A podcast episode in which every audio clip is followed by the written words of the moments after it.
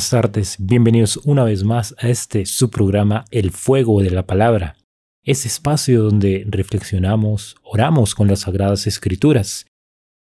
Un momento sí que es de oración, pero es un momento también de estudio. Es la oportunidad para profundizar en las Sagradas Escrituras, para ver que esta palabra que da vida puede darnos un mensaje de esperanza, un mensaje de alegría, un mensaje que reconforta en momentos difíciles.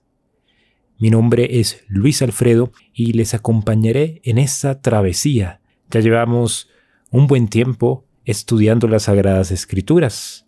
Este camino que hemos hecho lo hemos empezado por los libros sapensales. Esos libros sapensales eh, podemos profundizar en torno al pensamiento filosófico, al pensamiento religioso de este pueblo elegido, el pueblo hebreo. Luego hicimos un trasegar, un maravilloso camino por los libros proféticos. Nos fuimos sumergiendo en la historia del pueblo de Israel. En momentos de dificultad, en momentos donde fueron deportados, expulsados de su tierra, donde fueron fue destruido el templo, ahí aparecieron grandes hombres con un mensaje fuerte de denuncia al pueblo. Los grandes profetas que con la voz de Dios, con la mano de Dios, iban denunciando y anunciando salvación, pero iban denunciando también este, este camino torcido que iba tomando el pueblo de Israel. Ahora empezaremos un camino maravilloso con los libros o con estos himnos grandiosos de los salmos. Cada vez que empezamos este estudio y también esta oración de las Sagradas Escrituras, iniciamos con una oración, una oración que nos ayuda a invocar el Espíritu Santo y que sea Él el que guíe nuestros comentarios, nuestro estudio, que guíe nuestra interpretación. Aunque seamos versados en grandes lenguas, aunque seamos versados en grandes estudios y tratados teológicos, siempre es importante invocar al Espíritu Santo. Es Él quien da esta interpretación, da esta plenitud, esta comprensión a estos textos sagrados. Sigue la palabra de Dios, es palabra que da vida y esa palabra es eficaz cada vez que vamos a ella, encontramos un mensaje de esperanza, un mensaje que reconforta. Y esto es lo maravilloso que encontramos en las Sagradas Escrituras. Cuando vamos con devoción y fe, encontramos una respuesta. Ven Espíritu Santo, envía tu luz desde el cielo, Padre amoroso del pobre, don en tus dones espléndido, luz que penetra las almas fuente del mayor consuelo. Ven, dulce huésped del alma, descanso de nuestro esfuerzo, tregua en el duro trabajo, brisa en las horas de fuego, gozo que enjuga las lágrimas y reconfortan los duelos. Entra hasta el fondo del alma, divina luz, y enriquecenos. Mira el vacío del hombre si tú le faltas por dentro. Mira el poder del pecado cuando no envías tu aliento. Riega la tierra en sequía, sana el corazón enfermo, lava las manchas, infunde calor de vida en el hielo, doma el espíritu indómito, guía al que tuerce el sendero.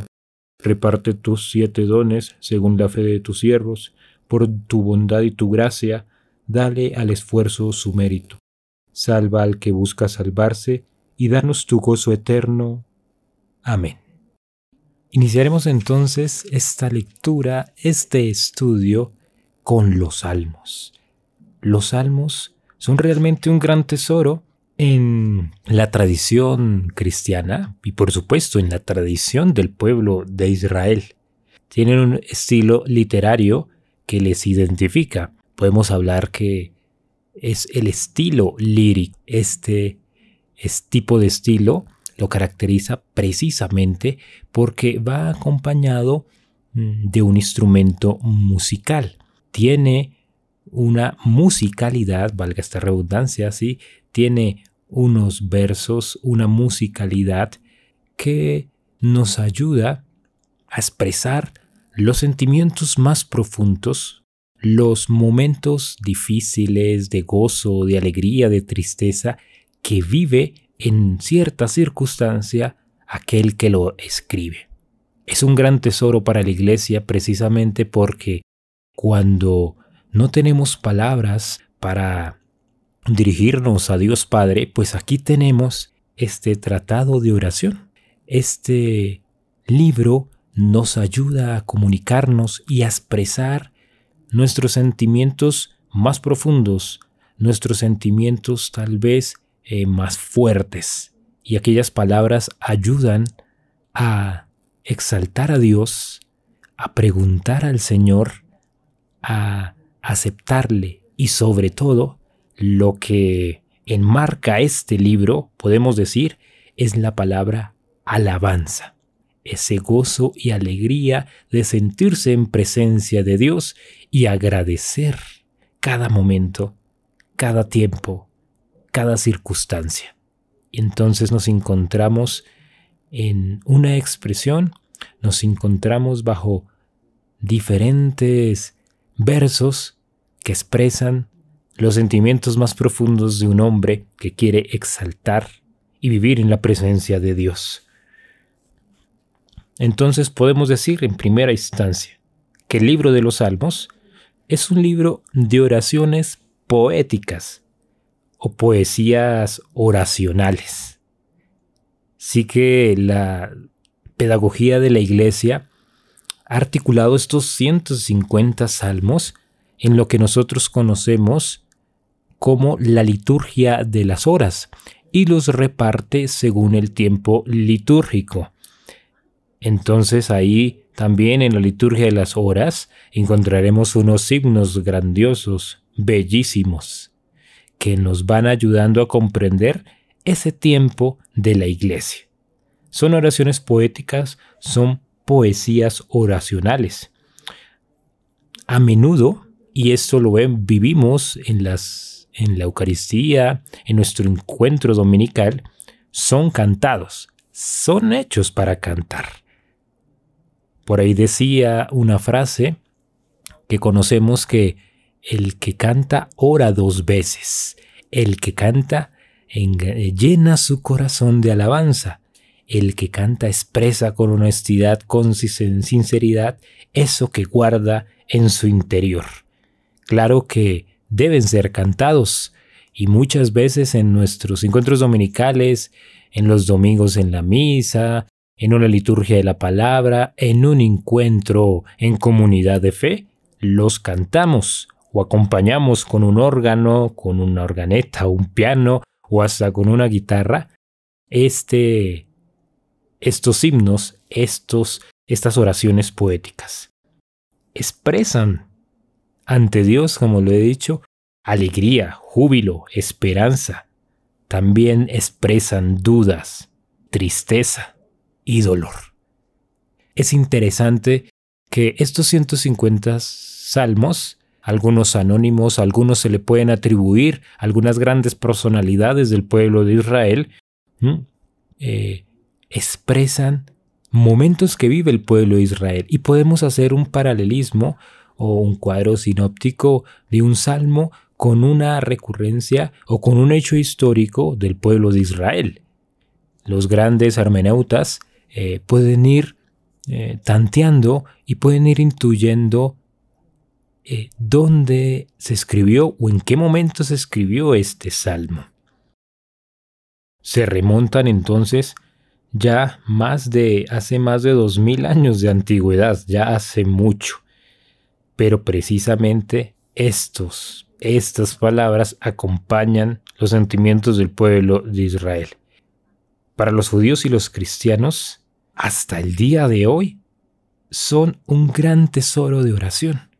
Para aquellas personas que se les dificulta orar, ahí tenemos 150 formas de orar. Podemos escoger cualquiera de ellos y empezar a reflexionar y entregar estas palabras a Dios. Y son momentos también que podemos nosotros exaltar. Es un tesoro para la iglesia, es un tesoro para nosotros los cristianos que tengamos los salmos. Estos llenan el corazón y sobre todo eh, llenan de gozo, llenan de presencia de Dios al pueblo cristiano. El conjunto de los salmos encontramos esto, estados de ánimo. Claro que sí, van cambiando de diferentes temas, son muy variables, hasta quizá podemos encontrar contradicciones en uno de ellos. Esos son nuestros estados de ánimo, ¿no? Contradictorios. Y nos habla de esta naturaleza tan humana, y decimos humana no por ser herida, pero el pecado original, no, no porque tengamos defecto, sino es la riqueza del ser humano que en diferentes circunstancias responde con su estado de ánimo a esos momentos, a ese tiempo.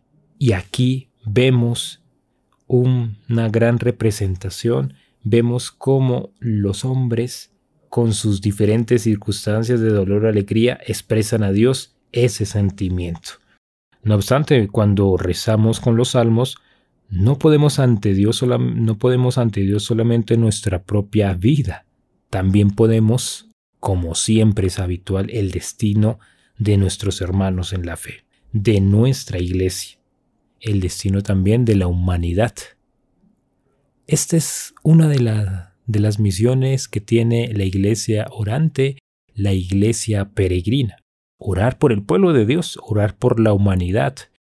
Cada vez que le damos a Dios una oración, claro, pedimos por nosotros mismos, pero qué conveniente también, qué importante es orar por otros, orar por la conversión, por la fe, orar para que mm, podamos tener buenos dirigentes, orar también para que se abran los caminos de justicia, para que realmente los hombres de paz y de justicia ah, puedan proclamar esta fe maravillosa que es nuestra fe cristiana. Entonces conocemos que son 150 salmos. Este lenguaje poético, pero en algunos momentos denso, contradictorio, está lleno de imágenes. Esta es la riqueza que tiene esta literatura lírica nos llena de imágenes, nos llena de contrastes. Lo mejor será que es que cada vez que empezamos a orar los salmos, no solamente los leamos, no solamente elevemos esta oración, si, sin reflexionar lo que tiene aquí, la riqueza que tiene, las imágenes que encontramos. Es preciso concentrarse en cada frase, en cada imagen. Cuando se ora, es muy importante el silencio, es muy importante la disposición. Y en este diálogo, diálogo que se produce en la oración, sí, eh, dejar que el corazón vaya intuyendo, vaya viendo cada imagen que se presenta. Y así es como Dios eh, dispondrá una moción en ese espíritu. Así es como Dios también eh, da esa sana interpretación a aquel, que, aquel hombre que con toda disposición, con toda devoción, ora un salmo. Entonces, sí que el ejercicio que vamos a hacer a lo largo de estos programas, orando, comentando, reflexionando los salmos, cada vez que vayamos a ellos, respetando ese estilo lírico, lo vamos a hacer de esa manera pausada, eh, tratando de introducirnos a cada frase, que en la mente resuene cada imagen que llega en, esa, es, en estas expresiones. Entonces podemos decir con toda alegría que los salmos, esta composición de 150 himnos, de 150 obras de arte, es el tesoro religioso del pueblo judío, del pueblo cristiano.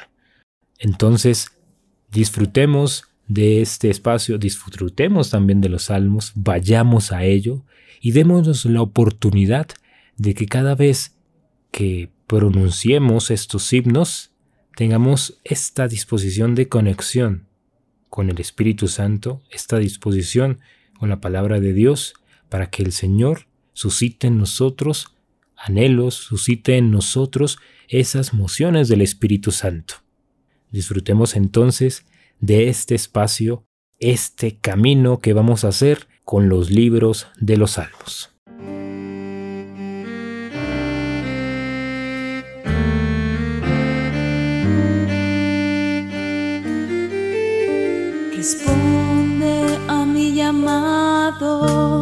Poderoso de justicia, defensor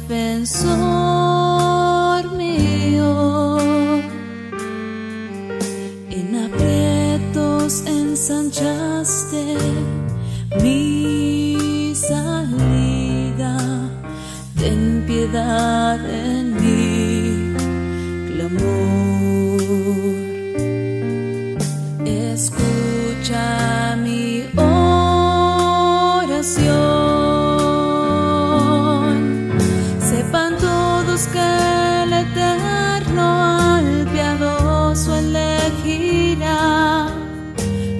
oración oirá cuando clame a su bondad.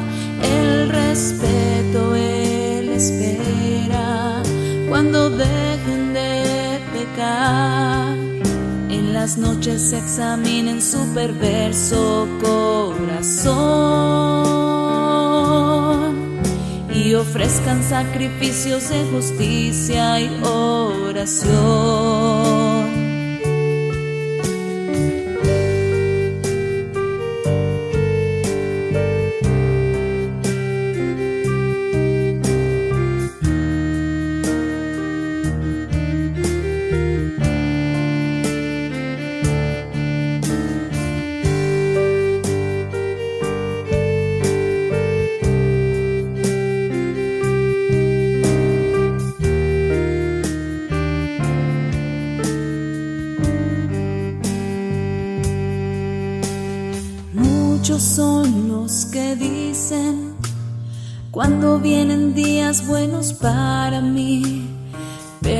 Pero de favores el eterno colma nuestro vivir.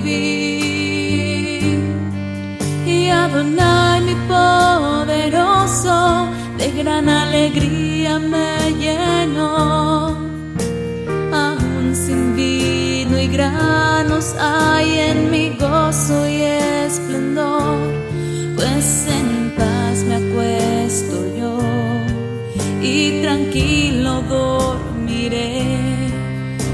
porque solo en ti, Adonai, en confianza viviré.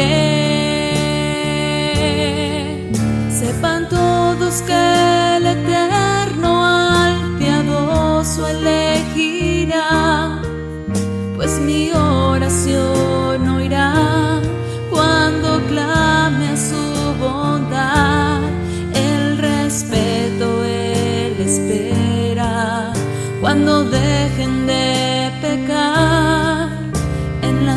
noches examinen su perverso corazón y ofrezcan sacrificios de justicia y oración.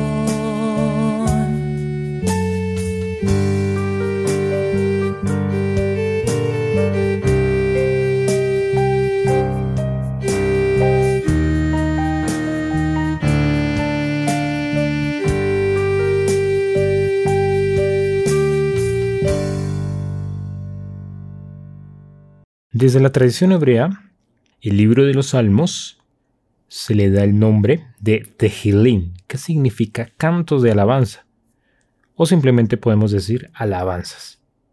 En cambio, cuando ya se traduce la Torah, estos textos sagrados del pueblo de Israel, al griego, que conocemos como la famosa traducción de los 70, luego se puso el título de Salmoi o salterium. De aquí se deriva esta palabra, nuestra palabra los salmos o el salterio. ¿Esto qué significa? Designa o significa que es un poema que será cantado con instrumentos de cuerda o salterio. ¿sí? Evoca entonces una necesidad de un instrumento. Así el salterio suele emplearse actualmente para referirse al libro de los salmos, el salmo significa cada uno de los poemas. Cuando hablamos en conjunto, hablamos de salterio. Cuando hablamos de manera individual de uno de esos libros, de uno de estos apartados, hablamos entonces de salmos. En la tradición hebrea, esto se fue componiendo a medida que se fue construyendo el canon bíblico, el canon hebreo, el, el primer canon o el que nosotros evocamos como el Antiguo Testamento. No se compusieron de una manera continua, sino que podemos hablar de algunas colecciones parciales. A medida que el pueblo iba viviendo diferentes momentos y circunstancias, se iban entonces catalogando o se iban agregando a la colección. Se divide, pues la tradición habla de cinco libros como imitando también los primeros cinco libros de la Biblia, el Pentateuco, pero estas están separados entre sí. El Salmo 150, este último salmo, sí, podemos hablar de una doxología que cierra el salterio. Entonces, en el último en la última composición es como encontramos ya una articulación, ya encontramos en plenitud, sí, eh, una una, reflexión casi que teológica, una disposición aquí de nombrar a Dios. Y aquí va cerrando entonces en el último momento, en el 150, este salterio. La lectura de cada libro hay que realizarla con un poema, ¿sí? Los poemas pues no suelen ser cortados, ¿sí? Tienen su inicio y tienen su final. Esto es muy importante. Así como en la en el estilo literario narrativo que tiene su estructura, claro que el poema lírico, el poema, tiene su propia estructura y cada vez que vamos a, él es importante siempre finalizarlo, llegar hasta la última parte de este poema, precisamente para tener una mejor comprensión de ese sentimiento, de ese sentir que tiene el pueblo y atender a la interpretación, pero sobre todo atender a este sentimiento que surge del pueblo, del hombre que lo inspira, al hombre que lo escribe. Podemos decir que son tres las grandes formas de géneros literarios que encontramos en este salterio. Hablamos entonces de himnos, hablamos también de súplicas, hablamos de acción de gracias. Puede agregarse un cuarto, un cuarto grupo eh, compuesto por salmos heterogéneos, o más bien de género mixto. Un poema, un salmo que empezará con un himno y terminará con una acción de gracias, o empezará con una, una súplica y terminará como himno, o encontraremos entonces estos tres estilos en este salterio y podemos ir comprendiendo un poco esa estructura y en esa lectura viendo cuál es el sentido que resguarda el, el poema. sea entonces acción de gracias, sea súplica o sea un himno, un himno de alabanza. Podemos hablar de este primer grupo que eh, compone esta característica de himno, de himno. Son composiciones que conmemora acontecimientos del culto del pueblo de Israel. Esto es muy común en toda tradición religiosa. La composición de alabanzas, la composición de acontecimientos del culto. Es muy importante porque el himno, el cantar, el componer para conmemorar un tiempo en acción de gracias a Dios es un momento importante en el sentir religioso. Claro que lo es para el pueblo judío. Ahí vamos a encontrar este estilo literario, este grupo que denominamos himnos, caracterizado o más bien que nos van a recordar o nos van a presentar espacios del culto, tiempos del culto. Como siempre va a iniciar un salmo, empieza con una invocación, una invitación a una alabanza divina. Esta estructura, el cuerpo del himno, detalla los motivos, los prodigios realizados por Dios en la naturaleza, los prodigios que realiza Dios a través de la historia. Eh, hay momentos cumbres, momentos importantes en el pueblo de Israel, la liberación, la salvación de Israel. En la conclusión repite la fórmula de la introducción o se convierte en una oración. Esto es común, ¿no? Cuando hacemos un himno o, hacemos referencia al culto. Se invoca una alabanza divina y de esa manera, esa primera fórmula, así se va cerrando entonces ese himno. Es algo muy parecido cuando nosotros invocamos a la Trinidad. Abrimos una oración y siempre la terminamos en el nombre del Padre, del Hijo y del Espíritu Santo. Esta fórmula eh, viene también de esta estructura de los himnos. Un momento de apertura y un momento de cierre.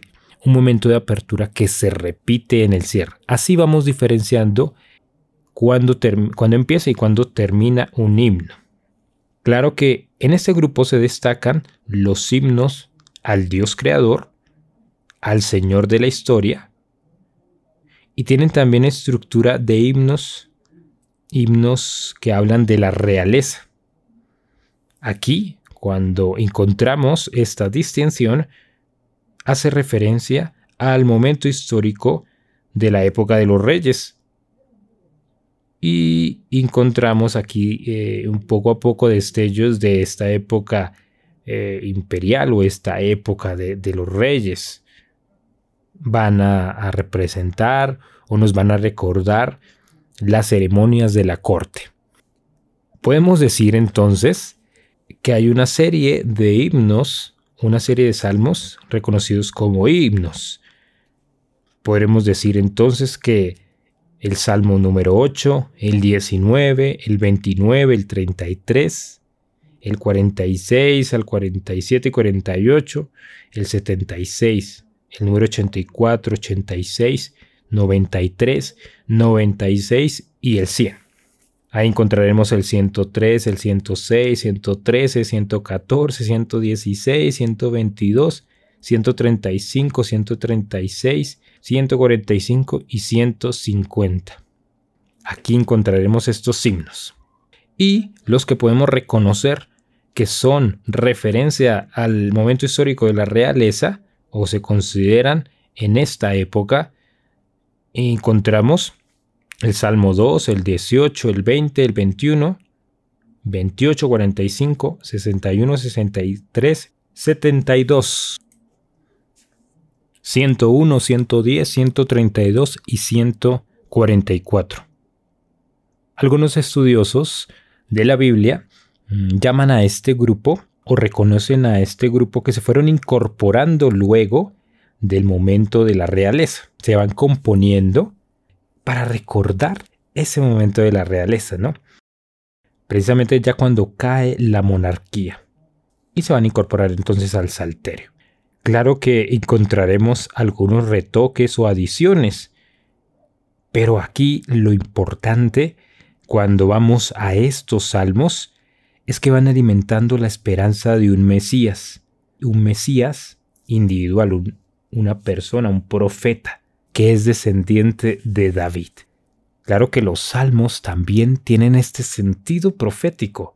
Todo el núcleo de las Sagradas Escrituras es esta gran profecía de la plenitud de los tiempos, de la venida del Hijo de Dios, la venida del Mesías. Encontraremos muchas referencias a lo largo de la Biblia que va a ser descendiente de David, de la descendencia de David, el gran rey, el hombre ejemplar, el que para la tradición del pueblo judío es el personaje con las características, con los adjetivos, con las cualidades de un rey. Se proyecta entonces David como el arquetipo. Y aquí encontraremos esta relación encontraremos también esas expresiones, encontraremos esas resonancias de esta profecía del Mesías. Esta esperanza siempre va a ser eh, permanente en el sentir del pueblo judío. En vísperas del comienzo de nuestra era, precisamente cuando ya se empieza a ver un poco la tradición del pueblo hebreo ya despuntando, podríamos decir, el momento de la gran plenitud de los tiempos de la revelación del Hijo, ahí está resonando esta profecía del Mesías. Para nosotros, los cristianos, lo reconocemos en Cristo, pero en la tradición hebrea, en la tradición judía, queda aquí enunciado como una profecía, como un anhelo, como la esperanza de la renovación de que Dios permanecerá con ellos en la personalidad del Mesías. Estoy sediento del Dios que da Estoy sediento del Dios que da la vida. Como el venado busca el agua de los ríos Así cansada mi alma te busca a ti, Dios mío. Del Dios que da la vida está mi ser sediento. ¿Cuándo será posible ver de nuevo su templo? Estoy sediento del Dios que da la vida Recuerdo cuando íbamos a casa del Señor, cantando jubilosos alabanzas a Dios. Estoy sediento del Dios que da la vida. Envíame, Señor, tu luz y tu verdad que ellas se conviertan en mi guía y hasta tu monte santo me conduzca allí donde tú habitas. Estoy sediento del Dios que da la vida. Al altar del Señor me acercaré, al Dios que es mi alegría. Y a mi Dios el Señor le daré gracias al compás de la cítara. Estoy sediento del Dios que da la vida. En este grupo de himnos encajan también los salmos procesionales o las subidas al templo que acompañan a los peregrinos en sus visitas a Jerusalén y al templo. Cada vez que nosotros eh, hacemos una lectura de estas escrituras, de cada libro, de cada apartado, de la tradición del pueblo judío, sobre todo cuando hacemos hincapié en la tradición del Antiguo Testamento, vemos cómo hay una coherencia, ¿sí? Hay una... Ah, eh, podríamos decirlo así, hay una concordancia de una serie de tradiciones que han permanecido en el pueblo cristiano. Eh, estas romerías, estas subidas, ¿sí? Eh, estos, estas procesiones del templo. Claro que sí, se hacían desde en tiempos de, de la tradición hebrea del pueblo judío. El subir al templo, el llegar a Jerusalén, el peregrinar a este templo santo, es el encuentro con Dios. Esto permaneció y ha permanecido como sana tradición en el pueblo cristiano cuando hacemos peregrinaciones, cuando empezamos entonces eh, a hacer procesiones. Aquí el momento para que esto tenga una relevancia significativa, este caminar, este peregrinar, este, esta procesión, pues invocamos a Dios a través de la lírica, de los salmos. Y así permanecemos en oración, damos sentido a esta acción de peregrinar, de ir en procesión, no sin más el caminar por caminar, no, el sentido es el encuentro con Dios. Y aquí encontraremos entonces relevancia o reminiscencias de esa tradición que empieza en el pueblo judío o, permanece también en nosotros los cristianos invocar a Dios, caminando con Dios, exaltándolo con salmos. Este sería la primera parte o el primer grupo de los salmos que reconocemos como los himnos. Aquí entonces encontramos estas características cuando vayamos a ellos. Ya les he enunciado cuáles son o cómo se agrupan, cuáles son estos salmos donde se agrupa como himnos. Hablaremos de este segundo grupo, que denominan también súplicas individuales y colectivas. Este grupo es el más fascinante, a mi manera de verlo personalmente. Claro que los himnos son bellísimos también, la invocación al Dios creador, al Dios de la historia, pero este momento crítico para el hombre individual, para el pueblo de fe, es sumamente especial. Lo, lo, como se agrupan como súplicas individuales y colectivas, hace relevancia a ese anhelo de estar siempre en la presencia de Dios, de invocar su ayuda, de invocar su intervención. Esto es bellísimo, porque es el reconocimiento del hombre como criatura, el reconocimiento de la necesidad de Dios, y es que necesitar de Dios, ¿acaso está mal? No, claro que no. Cuando hay, cuando en el corazón está la soberbia, sí, no hay necesidad de Dios, no hay súplica. Pero cuando se eleva una oración de súplica, individual o colectiva, se ve un corazón humilde, un corazón que reconoce su eh, condición de criatura, reconoce al Altísimo, a su Creador, necesita de Él. Le invoca para que en un momento de necesidad pues también le solvente su necesidad, le ayude, le colabore, interceda, se haga presente en el momento de crisis. ¿Y qué hombre no ha tenido un momento de crisis? Por eso digo que son bellísimos estos salmos que se agrupan como las súplicas individuales y colectivas los fieles israelitas acuden al Señor, acuden a Dios para exponer su situación angustiosa, de tristeza, de desesperación y pedir ayuda. Estas situaciones son variadas pero muy humanas.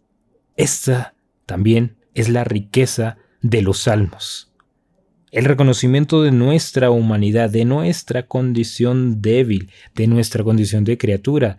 Reitero en esto, sí que es muy importante nosotros que creemos en un Dios todopoderoso, creador de todo lo visible y lo indivisible, dice el credo niceo constantinopolitano, ¿no?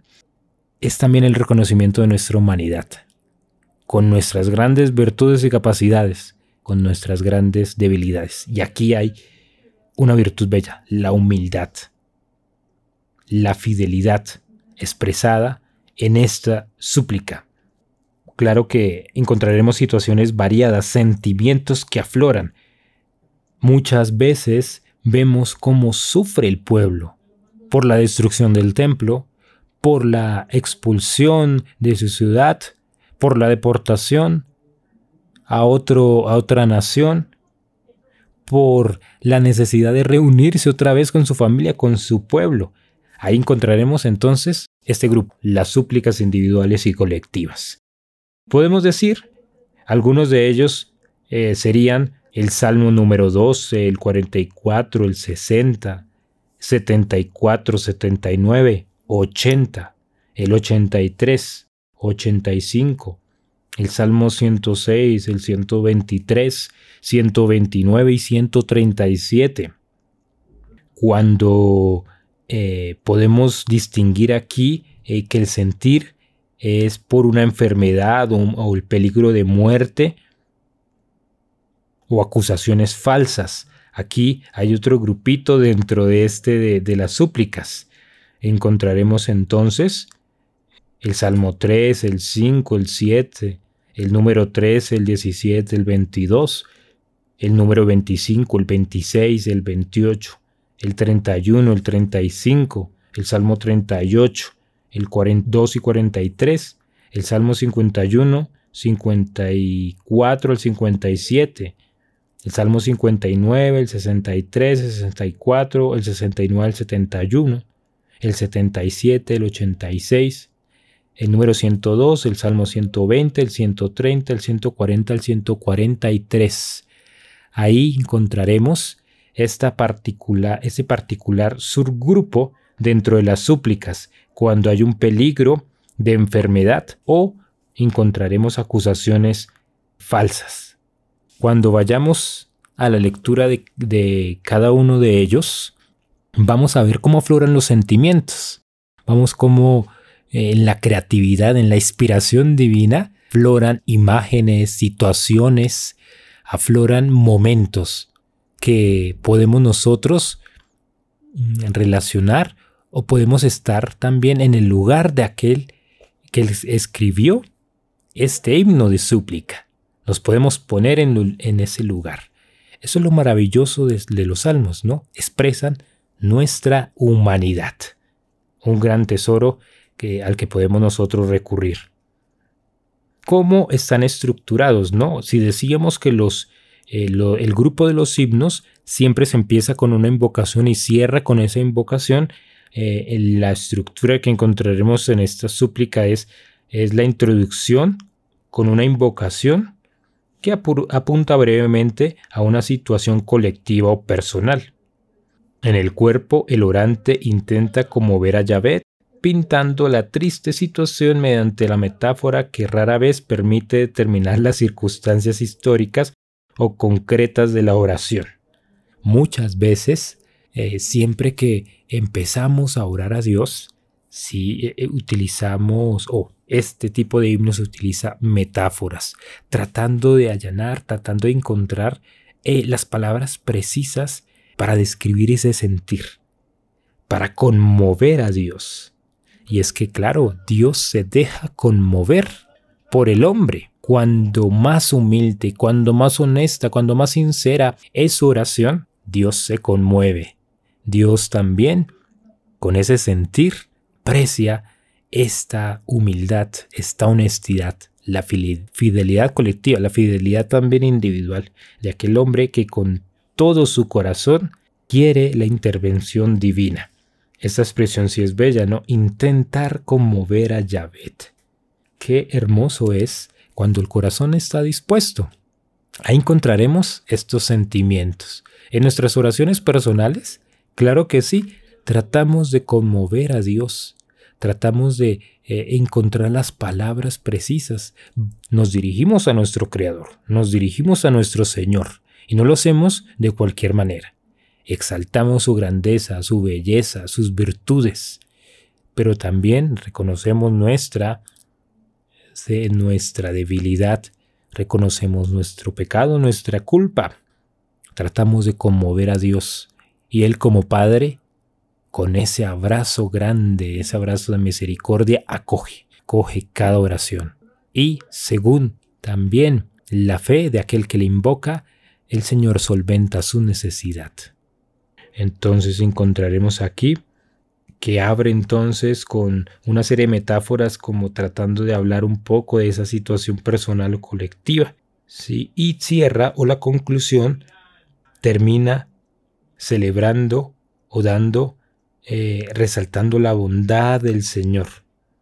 En ocasiones o a menudo se expone la certeza de que la oración es atendida, por eso muchos de estos salmos concluyen con una acción de gracias. Aquí vamos viendo cómo se puede estructurar una oración, cómo nosotros deberíamos orar. Es un auxilio para nosotros los cristianos, para aquellos que eh, no tienen experiencia en la, en la oración, que no tienen palabras para dirigirse a Dios. Basta entonces con abrir el libro de los Salmos y ver alguno de ellos. Y guarda esta estructura, ¿no? Siempre una invocación divina, una invocación, resaltando la grandeza, la alabanza de Dios. Luego vemos entonces una necesidad, una súplica, implorando la ayuda de Dios, pero también reconociendo su bondad, dando gracias también por la atención, pero teniendo la certeza de que Dios atenderá esta súplica, atenderá esta oración, y terminamos concluyendo entonces con una acción de gracias. De una manera muy sencilla nos va mostrando cómo orar. Y quien ora con los salmos se va acostumbrando a esta estructura, la va haciendo suya. Y de a poco no expresará las palabras de los salmos hermosas, expresará las que nacen de su propio corazón. El último grupo lo denominan acción de gracias. Tenemos los himnos, tenemos el grupo de las súplicas individuales y colectivas y tenemos entonces el grupo de acción de gracias. Estos poemas no son muy numerosos, más que todo son oraciones individuales, en las que eh, la persona, el orante, agradece a Dios, agradece al Señor la liberación de un peligro, la obtención de una buena cosecha o los beneficios concedidos al rey. A veces terminan exhortando a los fieles a alabar a Yahvé con el orante y a la asamblea. Esta parte da pie al salmista para introducir algún tema didáctico o sapiencial. Cuando nosotros oramos, sí, lo hacemos de manera individual, claro, siempre teniendo presente nuestra comunidad de fe. Aquí nos dan otra, otra estructura o como una guía para empezar a orar, para empezar a ejercitarnos en esto que alimenta tanto el alma como el corazón, en la oración. Eh, dice aquí en esta introducción, me permito recordarles que eh, siempre seguimos estas introducciones de la Biblia de Jerusalén, las que nos van orientando un poquito en esta introducción en cada libro. En esta introducción dice que Mm, se le da un campo para exhortar, para invitar a los que están en la asamblea, a los que están en la oración, a, a los fieles, alabar a Yahvé. Muy importante que cada oración, esto lo enseña los salmos, siempre invitemos a los demás, a nuestro prójimo, a ver la belleza de Dios, a invocar la bondad, la justicia, a alabar ese eh, eh, eh, alabar a Dios mismo y que permanezca esa actitud en la asamblea, esa actitud orante de agradecimiento.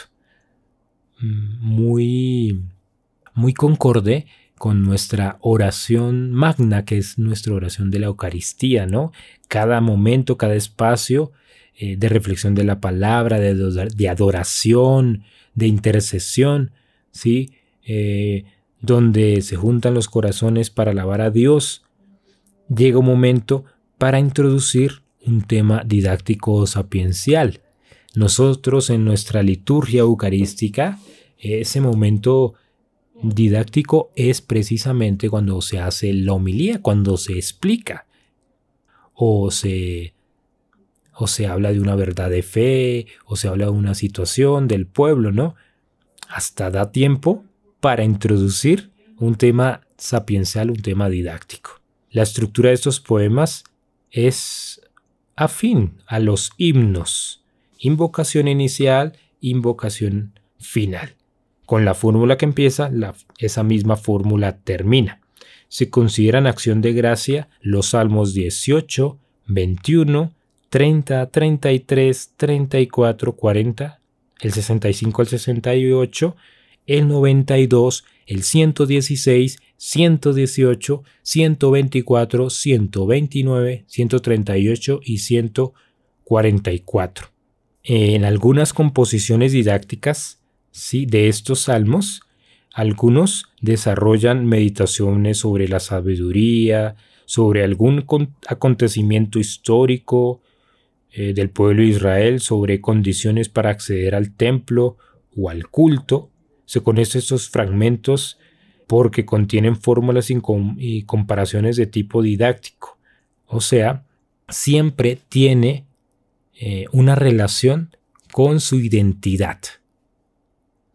Esta, esto que acabo de enunciar sí que nos deja considerar un poco que cuando nosotros invocamos a Dios también invocamos nuestra propia identidad. Reconocemos nuestra historia, la ponemos en manos de Dios y reflexionamos en torno a esas verdades de fe, esas verdades reveladas. Un ejercicio eh, que se recomienda en la oración, hay muchas formas de orar, ¿no? La oración contemplativa, la oración visual, la oración también escrita. Un, esta que se recomienda, la oración escrita, que se da la oportunidad del orante a que de forma creativa que suscite eh, en alelo de la presencia de Dios, empiece eh, a hacer una reflexión, ¿sí? este momento didáctico podríamos decir, empezar a comprender de a poco qué significa una verdad de fe, qué significa esta verdad de fe de, de la naturaleza divina del Hijo de Jesucristo, la naturaleza humana de, de Dios, ¿sí? qué significa la salvación. Nosotros podemos empezar a orar haciendo este ejercicio didáctico para comprender a nosotros mismos estas verdades de fe. Aquí los salmos nos van dando un camino, nos van dando una pedagogía para orar. Claro que es un tesoro de la iglesia. Que no dejemos pasar desapercibido, no dejemos olvidado, no dejemos sin más ahí guardado. Cada vez que sintamos la necesidad de orar, y no tengamos las expresiones o estamos agobiados por la situación, tenemos los salmos. Los que tienen las palabras, las, las expresiones, los que tienen una pedagogía para el encuentro con Dios. Y un último grupo eh, que podemos denominar, hablamos de los salmos heterogéneos. Hemos llegado al final de este programa, El Fuego de la Palabra. Les invitamos a que sigan conectados por los 1220 AM de Radio María Colombia por este su programa que podrán escuchar en su versión podcast buscando o llegando a la página de radiomariacolombia.org. Encontrarán el título de Fuego la Palabra, encontrarán los podcasts, el recorrido que hemos hecho a lo largo de estos ya 3, 4 años y escucharán alguno de estos programas. Les recuerdo, vamos a estudiar, vamos a orar con los salmos. Muchas gracias y nos esperamos en un próximo encuentro, en una próxima tarde, orando con los salmos.